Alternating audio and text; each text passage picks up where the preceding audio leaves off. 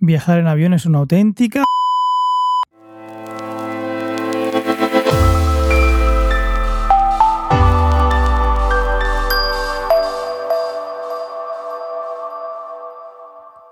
Y claro, esto lo digo siendo pobre. Imagino que si eres de la familia Roy, pues viajar en avión no tiene que ser tan, tan como, como, bueno, como yo sufro, como la mayoría de los mortales sufre. ¿Y por qué digo esto? Bueno, si has viajado en avión, sabrás a qué me refiero. Viajar en avión al final es algo muy difícil. Me refiero técnicamente. No sé qué diferencia habrá con un tren, pero imagino que habrá como mínimo mil cosas no estoy exagerando, ¿eh? Yo creo que habrá por lo menos mil cosas. Esto es desde la barra del bar.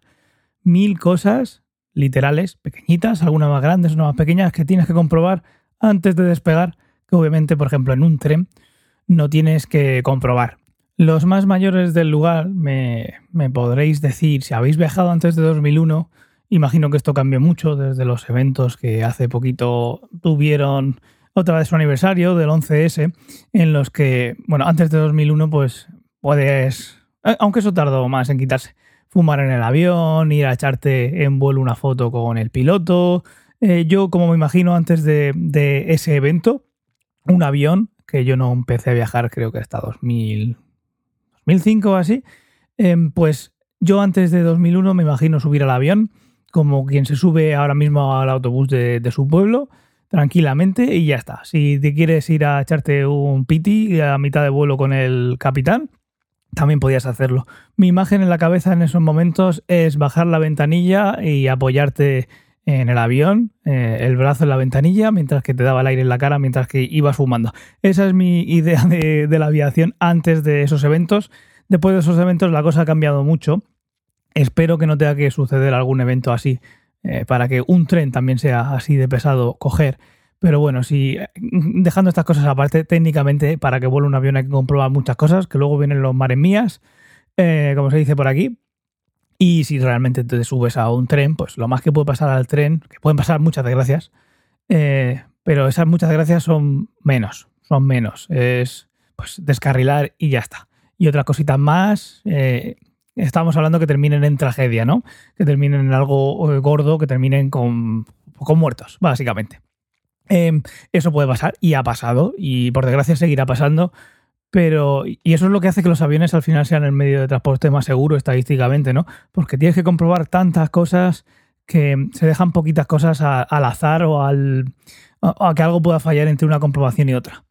Hay comprobaciones que, como, como digo de nuevo, no tengo ni idea de lo, que, lo que se comprueba en un avión entre vuelo y vuelo, ni lo que se tiene que comprobar semana a semana o día a día o mes a mes pero obviamente lo mismo que un tren, por ejemplo, por seguir con ese ejemplo, no va a ser. Y es que el problema, si eres pobre, de los aviones es ese. Luego que tengas poco espacio en el avión o que tengas que hacer un vuelo de 15 horas y no puedas recortarte mucho y demás, eso también es un problema.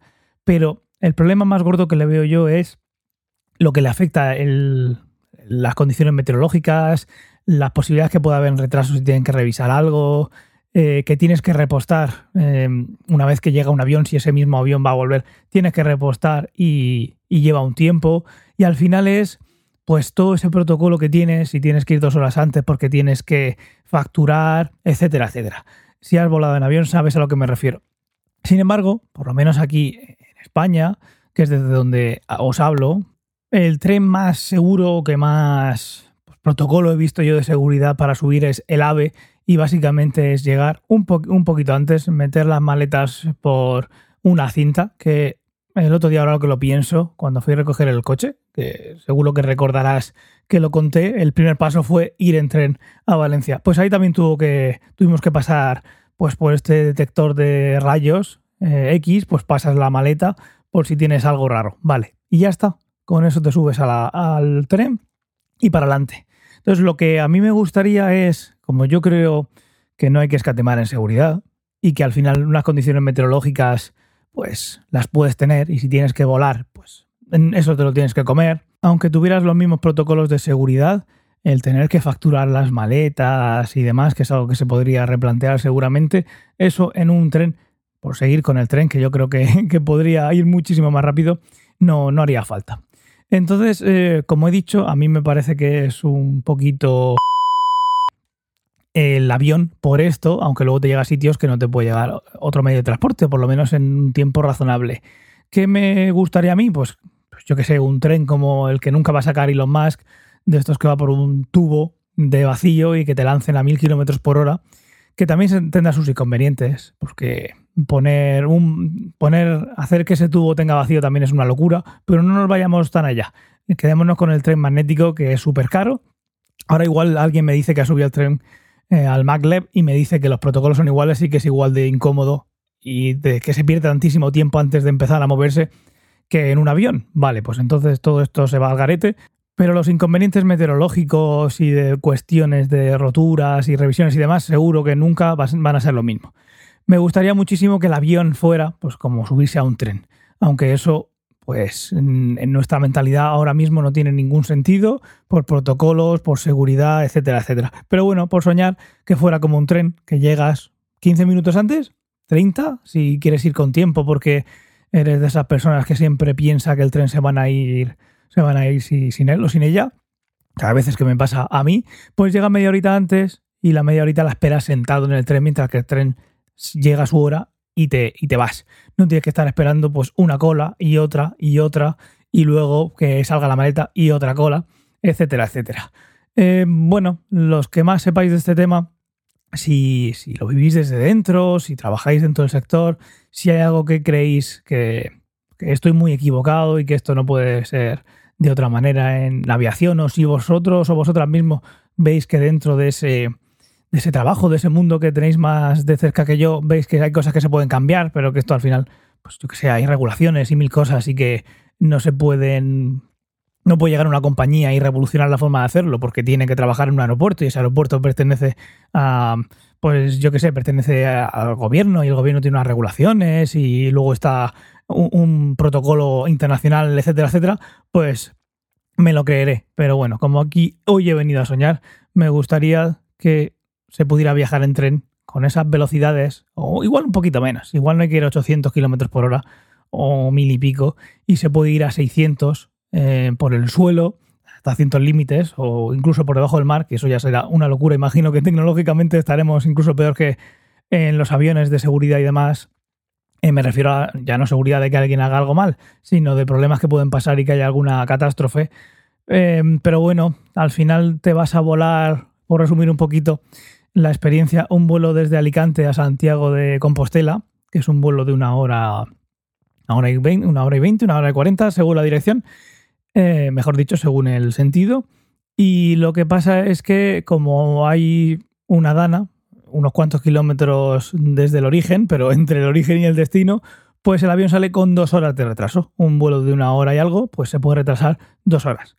Y no solo eso ya, sino que encima has tenido que estar un buen rato antes para, para hacer las facturaciones y todas sus historias, que al final no íbamos a facturar, pero bueno, facturamos una maleta para tener menos jaleos por los líquidos y demás. Otras, eh, no voy a decir tonterías porque no son tonterías y de su porqué, pero otros inconvenientes y otras, otros frenos que se meten ahí al, a, pues, a todo este, a todo este protocolo de, de, vuelo y de, de, viaje.